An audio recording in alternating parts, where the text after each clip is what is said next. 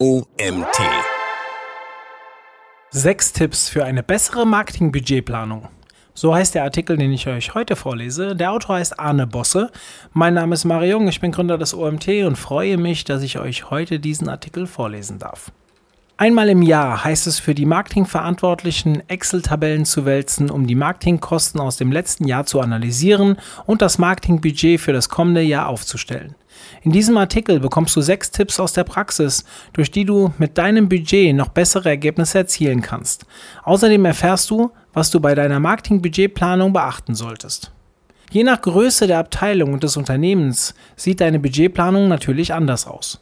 In einer Sache sind aber alle Budgetplanungen gleich. Es geht darum, die Zukunft zu planen. Und das anhand von Daten, die schon wieder alt sind, weil sie aus den letzten zwölf Monaten stammen. Da die Geschäftsleitung und auch du selbst sehr wahrscheinlich keine Hellseher seid, ist eine Budgetplanung sowieso immer ungewiss. Die Corona-Pandemie ist dafür das perfekte Beispiel. Von heute auf morgen mussten zahlreiche Unternehmen komplett umdenken. Das Resultat erstmal Schockstarre. Viele Unternehmen haben ihre Marketingbudgets vorerst eingefroren, weil die Pandemie ihre Pläne komplett durchkreuzt hatte. Das ist zum einen natürlich verständlich, denn wie oft ist schon eine Pandemie? Zum anderen zeigt sich aber auch, wie wenig flexibel manche Marketingpläne und Budgets sind. Wie wird es also möglich, eine Budgetplanung aufzustellen, die ansatzweise die Realität einfängt und dabei noch einigermaßen gute Resultate ermöglicht? Wenn ich meine Klienten im Rahmen unserer Marketingberatung unterstütze, ihre Marketingziele zu definieren, kommen wir nach der Marketingdefinition oft bei dem Thema Marketingbudget an einen Punkt, an dem die Vorstellungen weit auseinandergehen.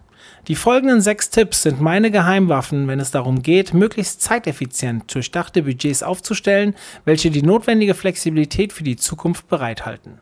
Erstens, den Fokus auf eine strategische Ausrichtung legen. Klassischerweise werden die Budgets für das Marketingressort einmal im Jahr aufgesetzt. Bei den meisten Unternehmen geschieht das zu Beginn eines neuen Geschäftsjahres. Der zeitliche Rahmen ist damit oft auch direkt gesetzt, nämlich für das kommende Jahr. Das birgt das eine oder andere Problem. Oftmals ist eines der wichtigsten Ziele, die Zielgruppen nachhaltig an das Unternehmen zu binden und damit langfristige Erfolge zu erzielen. Mit einer kurzfristigen Marketingplanung kommt man dann allerdings nur bedingt weiter. Hier ergibt es Sinn, gemeinsam mit den verantwortlichen Personen aus Geschäftsleitung, Vertrieb und HR die strategischen Ziele klar zu definieren und zu formulieren, um sie dann auf Teilziele im operativen Marketing herunterzubrechen.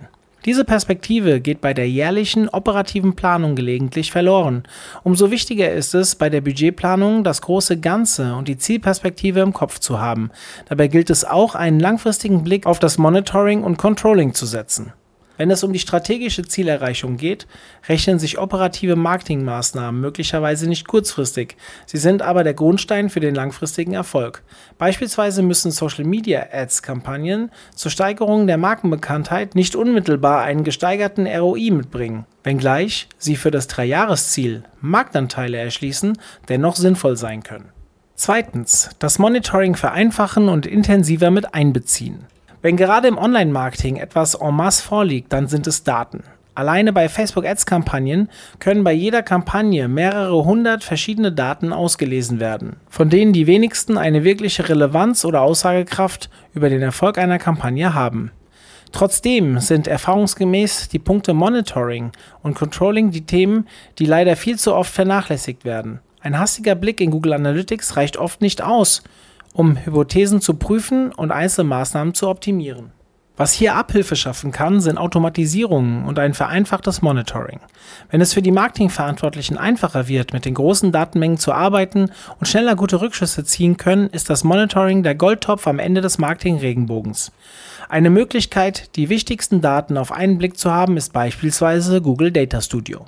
Was das für die Marketingbudgetplanung bedeutet. Zwei Dinge. Zum einen solltest du in deinem Marketingbudget ausreichend Budget für ein ausgiebiges Monitoring und Controlling einbeziehen. Eine kurze Rücksprache mit dem verantwortlichen Kollegen kann dazu bereits genügen. Zum anderen, ein gutes und durchdachtes Monitoring hilft dir dabei, das Budget besser in die einzelnen Kanäle zu verteilen und damit die Effizienz deines Marketingbudgets zu steigern. Somit schlägst du in diesem Punkt zwei Fliegen mit einer Klappe. Drittens, Werte aus vorherigen Perioden auswerten. Wenn du nicht gerade bei Null startest, dann können die vorliegenden Marketingkosten aus vorherigen Zeiträumen eine gute Ausgangslage für dein Marketingbudget sein. Ich persönlich finde es dabei immer wichtig, die bisherigen Maßnahmen und Kosten kritisch zu hinterfragen und den Status quo herauszufordern. Fragen, die du dir zu jeder Position stellen solltest, könnten sein. Wird dieser Kanal in diesem Jahr relevanter oder weniger relevant? Und wie gut war der ROI als die Effizienz dieses Werbekanals in Bezug auf die Zielerreichung im Vergleich zu den einzelnen Kanälen?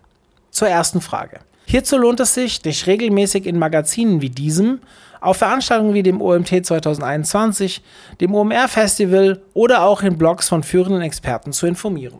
Achtung an dieser Stelle, was Trends angeht. Zwar haben Trends ihren Charme, als Marketer kennen wir aber auch alle das Thema FOMO, also in Klammer Fear of Missing Out, das uns gerne mal zum Aktionismus verleitet. Meine Empfehlung, lasse Trends erst zwei bis drei Monate abflachen, bevor du überlegst, auf einen Trend oder eine Plattform aufzuspringen. Ansonsten steht der finanzielle und zeitliche Aufwand nicht im Verhältnis mit dem Ertrag, wenn beispielsweise eine Plattform nur kurz gehypt wird und danach wieder in der Versenkung verschwindet. Ein Beispiel dafür ist die Plattform Vero, die Anfang 2018 über Nacht zum Star wurde und über die zahlreiche Magazine wie beispielsweise das T3N Magazin berichteten. Und nun, gut drei Jahre später, kennt und nutzt dieses soziale Netzwerk kaum jemand mehr. Wie gut war der ROI als die Effizienz dieses Werbekanals in Bezug auf die Zielerreichung im Vergleich zu den einzelnen Kanälen? Vielleicht ist dein ROI bei Google Ads deutlich höher als bei Social Media Ads. Oder genau umgekehrt. Hier lohnt es sich genauer hinzuschauen und die Budgets aus vorherigen Zeiträumen anzupassen. Können wir die Ergebnisse aus diesem Kanal durch gute Tests, beispielsweise AB-Tests, noch steigern?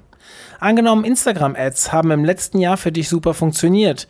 Ist der Zenit schon erreicht? Mit der Überlegung, ob durch gute AB-Tests noch deutlich Luft nach oben ist, können ebenfalls Budgetentscheidungen gefällt werden. Beachte hierbei bitte, dass AB-Tests eine gewisse Datengrundlage brauchen und dafür auch genügend Budget eingeplant werden sollte. Welche indirekten Kosten entstehen durch diesen Kanal? Wenn du beispielsweise das Budget für Social Media Ads um 20% erhöhst, muss eventuell ebenfalls das Budget für das Monitoring oder AB-Tests gesteigert werden. Dieser Punkt ist nicht zu vernachlässigen, da einzelne Kanäle oftmals auch Einfluss auf andere Kanäle oder auch das Arbeitspensum in deiner Abteilung haben. Bewerte anhand dieser und weiterer Fragen am besten jede einzelne Maßnahme und stelle dann ein Ranking auf. Grundsätzlich gilt, wenn der Return einer einzelnen Maßnahme so hoch ist, dass er profitabel ist, wäre es ein Fehler, diesen Kanal mit weniger Budget zu versorgen. Gute ROIs sind übrigens ein gutes Argument bei der Geschäftsleitung, höhere Budgets freigegeben zu bekommen. Viertens. Auf messbare Maßnahmen setzen. Dieser Punkt ist im Online-Marketing eher nebensächlich, aber dennoch immer wieder erwähnenswert.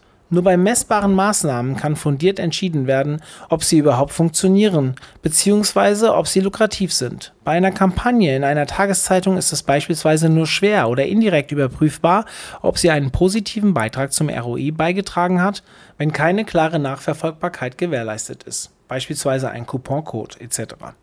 Schaltest du hingegen eine conversion-optimierte Werbeanzeige auf Facebook oder Instagram, ist für jeden investierten Euro sichtbar, wie viel er erwirtschaftet hat.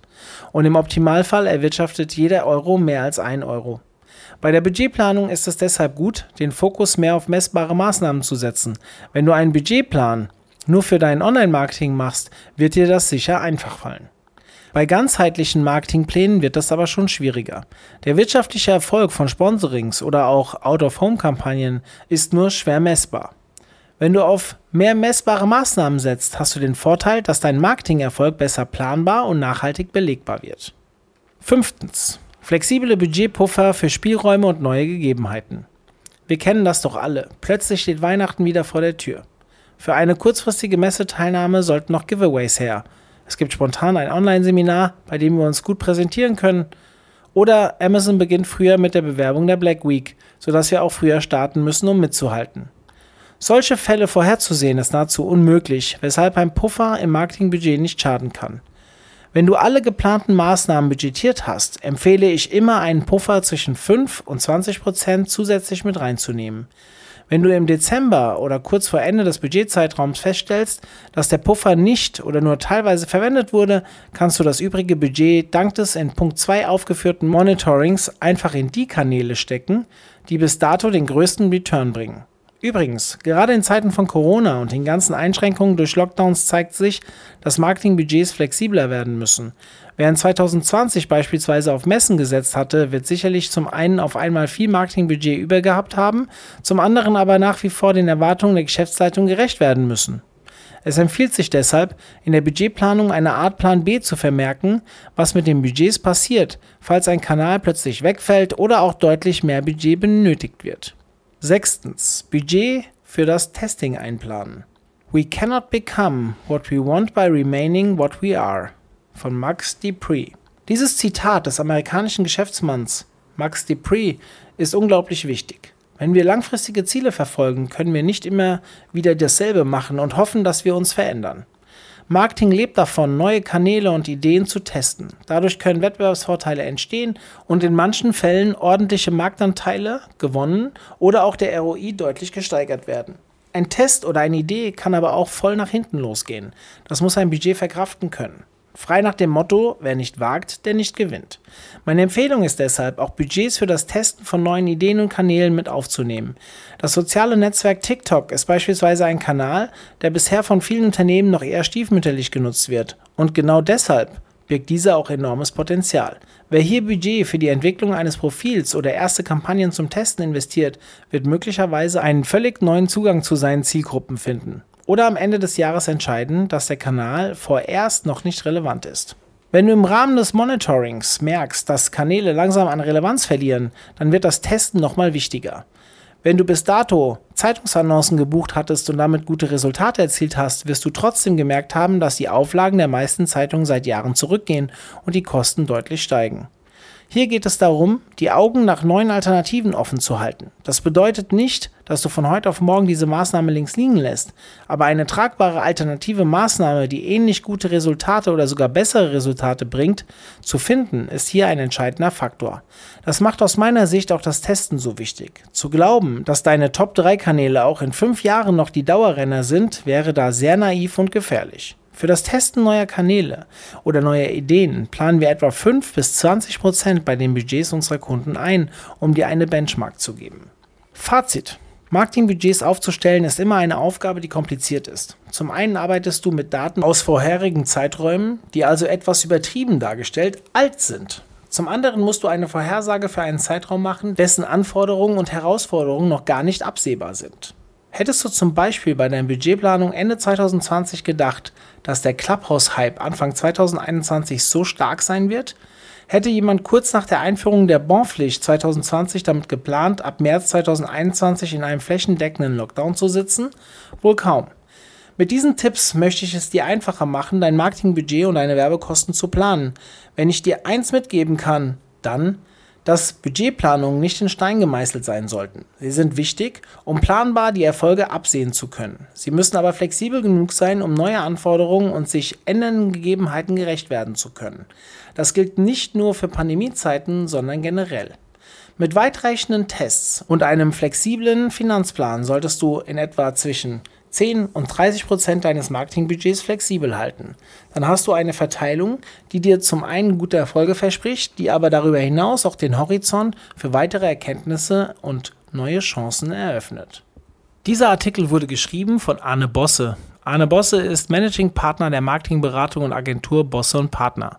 Er und sein Team helfen mittelständischen B2B-Unternehmen mit anspruchsvollen, beratungsintensiven Produkten dabei, ihre Online-Vermarktung aufzubauen und nachhaltig auszubauen, um gezielt Kunden und Personal zu gewinnen. Seine Hauptthemen sind strategisches Marketing, digitales Marketing und die Budgetierung von Marketingmaßnahmen. Danke an Arne für den tollen Artikel. Und ja, ich freue mich, wenn ihr auch morgen wieder einschaltet, wenn ich euch den nächsten Artikel vorlese. Bis dann, euer Mario.